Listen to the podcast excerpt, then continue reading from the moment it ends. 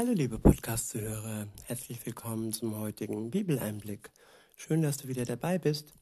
Heute habe ich ähm, ein paar Verse aus dem neunten Kapitel des Lukas-Evangeliums. Und zwar sind es die Verse 23 bis zum Ende des neunten Kapitels. Ich verwende wieder die Übersetzung Neues Leben. Ab Vers 23 heißt es, dann sagte er, zu der Menge, wenn einer von euch mit mir gehen will, muss er sich selbst verleugnen, jeden Tag aufs neue sein Kreuz auf sich nehmen und mir nachfolgen. Jesus hat sich uns hingegeben. Er hat sich auch selbst verleugnet. Er hat sein Leben aufgegeben für uns. Er ist gestorben am Kreuz für uns. Und ja, das war Hingabe aus Liebe. Und weil er uns ja die Möglichkeit geschenkt hat, wenn wir an ihn glauben, wenn wir daran glauben, dass er für uns gestorben ist und auferstanden ist, dass wir dann durch ihn ein neues Leben, durch seinen Geist geschenkt bekommen, ein ewiges Leben, so können wir aus Dankbarkeit heraus auch ihm unser Leben schenken. Insofern in dem Zusammenhang lese ich nochmal, wenn einer von euch mit mir gehen will, muss er sich selbst verleugnen, jeden Tag aufs neue sein Kreuz auf sich nehmen und mir nachfolgen. Jesus tat das für uns. Er nahm sein Kreuz für uns auf sich, damit wir durch den Glauben daran ewig leben können. Und wer ihm nachfolgt, der kann auch sein Kreuz auf sich nehmen und er hilft uns beim Tragen. Weiter heißt es, wer versucht, sein Leben zu retten, wird es verlieren. Ja, ich sehe oft, dass Menschen versuchen, ihr Leben zu retten, indem sie sich ähm, gesund ernähren. Dagegen spricht nichts, sich gesund zu ernähren. Im Gegenteil, wir sollten uns gesund ernähren, aber nicht aus einer Angst heraus, unser Leben dadurch zu verlängern und es insofern festzuhalten, sondern einfach, weil wir unserem Körper Gutes zuführen und gut mit uns, mit dem ja, Körper umgehen, den wir von Gott geschenkt bekommen haben. Das heißt auch nicht übermäßig trinken, nicht rauchen, keine Drogen, einfach uns Gutes tun und ja, unseren Körper achten. Ja, aber krampfhaft äh, versuchen, sein Leben zu retten, das führt in eine Sackgasse, denn wir haben unser Leben nicht in der Hand, ob wir jetzt mit Jesus unterwegs sind oder nicht. Auch Menschen ohne ihn, die nicht mit ihm unterwegs sind, können nicht sagen, wie lange sie leben, ob sie durch einen Unfall sterben, durch eine Krankheit sterben, durch welche Einflüsse auch immer. Und so richtig unser Leben ähm, genießen können wir nur, wenn wir den Tag schätzen, wenn wir unser Leben schätzen, das Leben schätzen und es für Jesus genauso hingeben, wie er für uns sein Leben hingegeben hat. Und ja, er hat uns dadurch das ewige Leben geschenkt. Und warum sollen wir uns dann an ein Leben klammern und es versuchen zu retten, wenn es doch ewig ist? Es mag sein, dass unser irdischer Körper nur kurz im Vergleich zur Ewigkeit existiert. Aber wer ewig lebt, der muss sich nicht Sorgen machen, dass sein Leben vergeht. Weiter heißt es, aber wer sein Leben für mich aufgibt, damit ist das irdische Leben gemeint, ähm, aufgibt, wird es retten. Und wer das Alte loslässt, das Sündhafte loslässt, das äh, Egoistische, das ja, sich nur um sich selbst drehen, um seine Vorteile drehen wird, all dies loslässt und sein Leben hingibt, der wird es durch den Glauben an Jesus Christus retten. Weiter heißt es in Vers 25, was nützt es, die ganze Welt zu gewinnen, aber dabei an der eigenen Seele Schaden zu nehmen oder sie zu verlieren? Ich wiederhole, was nützt es, die ganze Welt zu gewinnen, aber dabei an der eigenen Seele Schaden zu nehmen oder sie zu verlieren? Ja, da kann man sich die großen Machthaber anschauen, die nach Macht gieren, nach Geld gieren und die Macht über die ganze Welt haben wollen. Und aber was nützt es ihnen, wenn dadurch ihre Seele Schaden nimmt oder sie gar ihre Seele an den Teufel verkaufen und sie dann auch verlieren? In Vers 22, äh, 26 heißt es, wer sich meiner oder meiner Botschaft schämt, dessen wird sich der Menschensohn auch schämen, wenn er in seiner Herrlichkeit und in der Herrlichkeit seines Vaters und der heiligen Engel wiederkommt. Ja, wer sich Gott schämt, der hat eins nicht verstanden, dass seine Botschaft und das, was er uns schenkt, das Kostbarste überhaupt ist. Und darüber muss man sich wahrlich nicht schämen. Das ist das Kostbarste, was man haben kann. Und das kann man auch den anderen als das, was es ist, nämlich kostbar, ähm, weiter erzählen.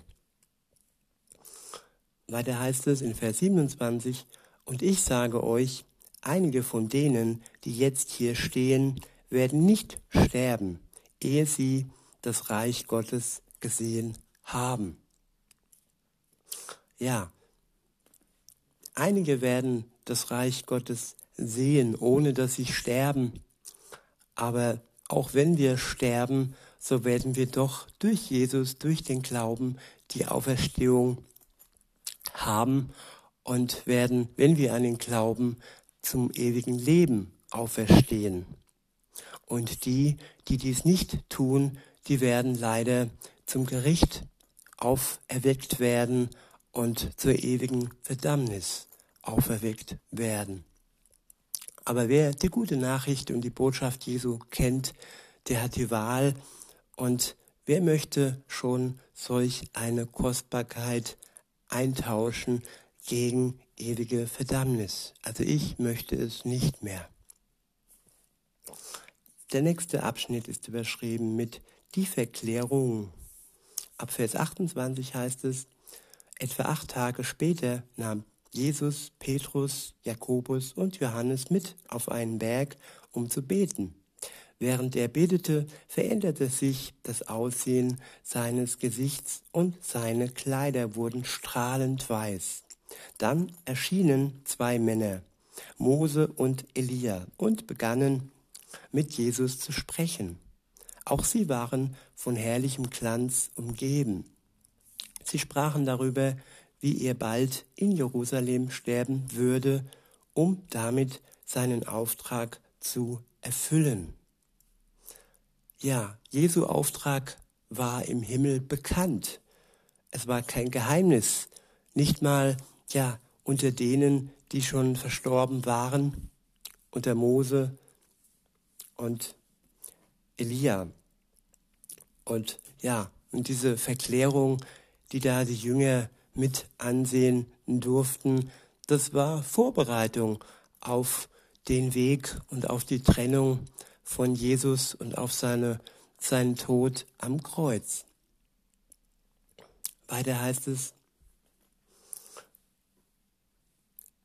Petrus und die anderen Jünger waren sehr müde gewesen und eingeschlafen. Nun wachten sie auf und sahen den strahlenden Anblick von Jesus und den beiden Männern, die neben ihm standen. Tja, die haben sich wohl gedacht, ja, träume ich oder bin ich wach? Wenn man so etwas direkt sieht, nachdem man aufgewacht ist, dann muss man erstmal, ja, wach werden im wahrsten Sinne des Wortes. Weiter heißt es in Vers 33, als Mose und Elia sie verlassen wollten, rief Petrus schnell und ohne zu wissen, was er sagte, Meister, Wie wunderbar ist das. Lass uns drei Hütten bauen, eine für dich, eine für Mose und eine für Elia. Doch er hatte kaum ausgeredet, da zog eine Wolke auf und aus, und als die Wolke sie äh, einhüllte, eingehüllt hatte, hatten sie große Angst. Ja, der Mensch will festhalten, will das Wunderbare festhalten, nicht loslassen, direkt eine Hütte bauen und es in der Hütte zu Hause lassen. Aber Gott hat andere Pläne und er wollte einfach dadurch seine Herrlichkeit und seine Macht demonstrieren. Und als dann die Wolke kam, kam dann die Angst bei den Jüngern auf. Und weiter heißt es, aus der Wolke drang eine Stimme. Dies, dies ist mein Sohn, mein Auserwählter. Hört auf ihn. Ja, ich wiederhole, dies ist mein Sohn, mein Auserwählter. Hört auf ihn. Hier hat Gott, der Vater, selbst gesprochen. Und er hat Jesus als seinen Sohn bestätigt. Und er hat ja darauf hingewiesen, dass die Jünger auf ihn hören sollten, ihn ernst nehmen sollten und jedes Wort in ihr Herz, in ihre Seele aufnehmen dürfen. In Vers 36 heißt es, als die Stimme verhallt war, stand Jesus wieder allein da. Lange Zeit erzählten sie niemanden, was sie gesehen hatten. Der nächste Abschnitt ist überschrieben mit Jesus heilt einen besessenen Jungen. Am nächsten Tag, als sie wieder vom Berg herab, herabgestiegen waren, strömten die Menschen zu Jesus. Ein Mann in der Menge rief zu ihm, Meister, sieh meinen Sohn an, mein einziges Kind. Ein böser Geist ergreift immer wieder von ihm Besitz. Dann schreit er, stürzt zu Boden, windet sich und hat Schaum vor dem Mund. Ständig schlägt und verletzt er ihn und lässt ihm keine Ruhe. Ich habe deine Jünger gebeten, den Geist auszutreiben, aber sie konnten es nicht. Ihr uneinsichtigen, ungläubigen Menschen, sagte Jesus, wie lange muss ich denn noch bei euch sein und euch ertragen? Bringt ihm, bringt ihn her. Als der Junge nach vorn kam, warf der Dämon ihn zu Boden, so dass er sich heftig wand und krümmte. Aber Jesus bedrohte den bösen Geist und heilte den Jungen. Ja, Jesus hat alles versucht, seine Jünger vorzubereiten auf den Dienst. Und gut, sie, sie sind Menschen und manchmal naiv und manchmal nicht wirklich aufmerksam wahrscheinlich gewesen. Und da war Jesus etwas gereizt und meinte, ja, wie lange soll er das noch ertragen, dass er redet und dass es nicht den ähm, Erfolg hat, den er sich gewünscht hat. Und da kann man auch schon mal streng werden und sich Luft verschaffen. Aber am Ende hat er den Jungen befreit. Weiter heißt es, aber Jesus bedrohte den bösen Geist und heilte den Jungen. Dann schickte er ihn zu seinem Vater zurück. Die Leute wurden von Angst und Ehrfurcht ergriffen, als sie dieses sichtbare Wirken der Macht Gottes sahen. Das sichtbare Wirken der Macht Gottes. Das ist wichtig dabei, dass man das Wirken Gottes ähm, immer im Vordergrund behält und niemals denkt, ja, dass Menschen Dämonen austreiben können. Es ist immer Gott, der den Mensch befreit von Dämonen und von bösen Geistern. Und es hat nur dann eine Wirkung, wenn ich die Macht wirklich Gott überlasse und nicht hochmütig und stolz denke, ja, ich schaff das schon. Und alleine Gott ist es, der den Menschen frei macht. Und wenn du selbst irgendwo etwas hast in dir, das dich so quält, wie der Junge gequält wurde, oder wenn du jemand kennst, wo du denkst und spürst, dass dir gequält wird von einem Dämon, dann, dann gib es Gott weiter, dann überlass es seiner Macht, gib es im Gebet an ihn weiter und ja, lass Gott wirklich diesen Menschen ähm, frei werden, dass Gott es schaffen kann und nicht du, nicht ich, wir können das nicht, aber Gottes Macht ist dazu in der Lage, Menschen frei zu machen. Egal was es ist, von einer Sucht, von einem Dämon, von Egoismus, von einer Krankheit. Er heilt und er befreit die Menschen. Der nächste Abschnitt ist überschrieben mit Jesus kündigt erneut seinen Tod an. Während die Menschen noch über die Wunder staunten, die er tat, sagte Jesus zu seinen Jüngern, Hört mir zu und denkt an das, was ich euch jetzt sage. Der Menschensohn wird in die Hände der Menschen gegeben und verraten werden. Doch sie begriffen nicht, was er damit meinte. Die Bedeutung seiner Worte blieb ihnen verborgen, so dass sie sich nicht, so dass sie sie nicht verstehen konnten und sie wagten nicht, ihn danach zu fragen. Gut, manchmal ist es so, dass uns die Bedeutung gewisser Worte äh, in der Bibel nicht sofort erschlossen werden, dass wir sie erst zu einem Zeitpunkt erkennen und begreifen, wo es dann letztendlich nötig ist, dass wir sie erkennen und begreifen. Der Schatz, das Wort Gottes, der ist so tief und so vielschichtig und unser Leben hat äh, ja manchmal dies und manchmal jenes nötig zu begreifen und zu erkennen.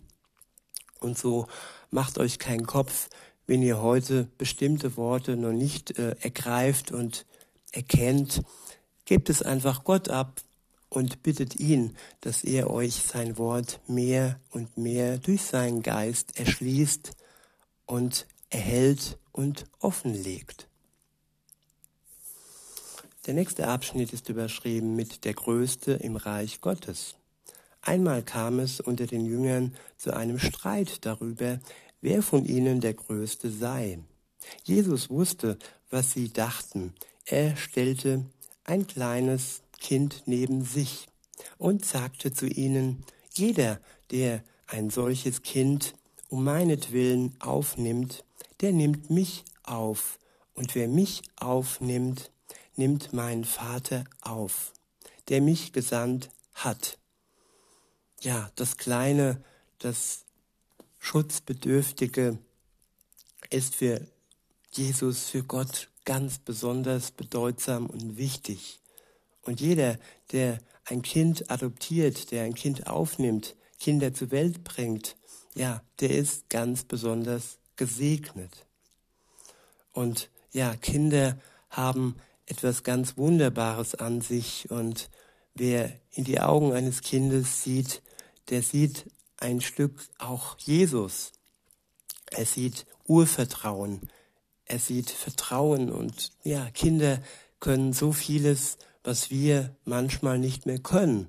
Und so können wir von Kindern lernen, einfach kindlich zu sein, nicht kindisch, sondern kindlich zu vertrauen und kindlich zu glauben.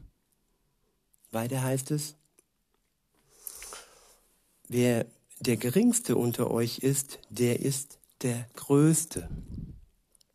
Ja, wer sich klein macht, so klein wie Jesus, er hat seinen Jüngern die Füße gewaschen, das ist ein sehr, sehr demütiger Akt gewesen. Er ist gestorben für seine Freunde und ja, geringer kann man sich nicht äh, machen, als für seine Freunde zu sterben. Und insofern können wir ihn als unser Vorbild nehmen und nur wenn wir uns gering schätzen, werden wir von Gott wirklich auch wertgeschätzt.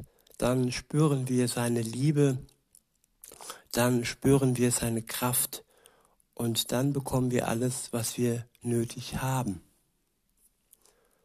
Der nächste Abschnitt ist überschrieben mit im Namen von Jesus Wunder tun.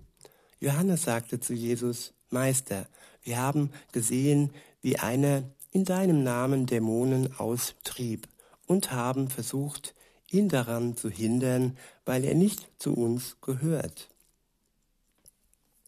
Doch Jesus entgegnete ihm, hindert ihn nicht, wer nicht gegen euch ist, ist für euch.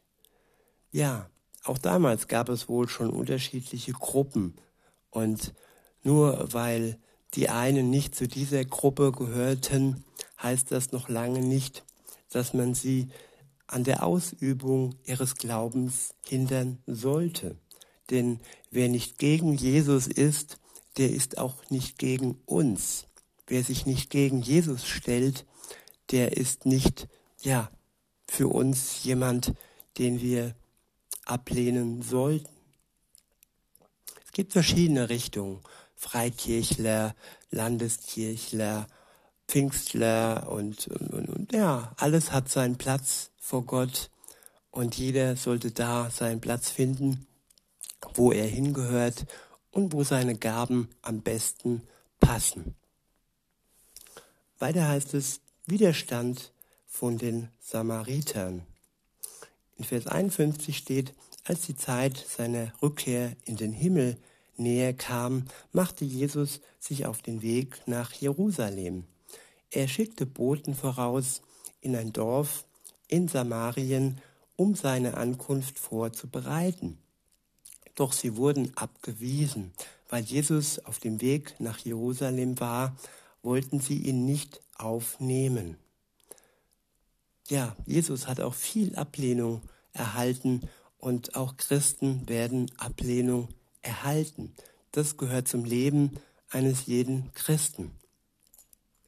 Weiter heißt es, als Jakobus und Johannes das hörten, sagten sie zu Jesus, Herr, sollen wir Feuer vom Himmel regnen lassen und sie verbrennen?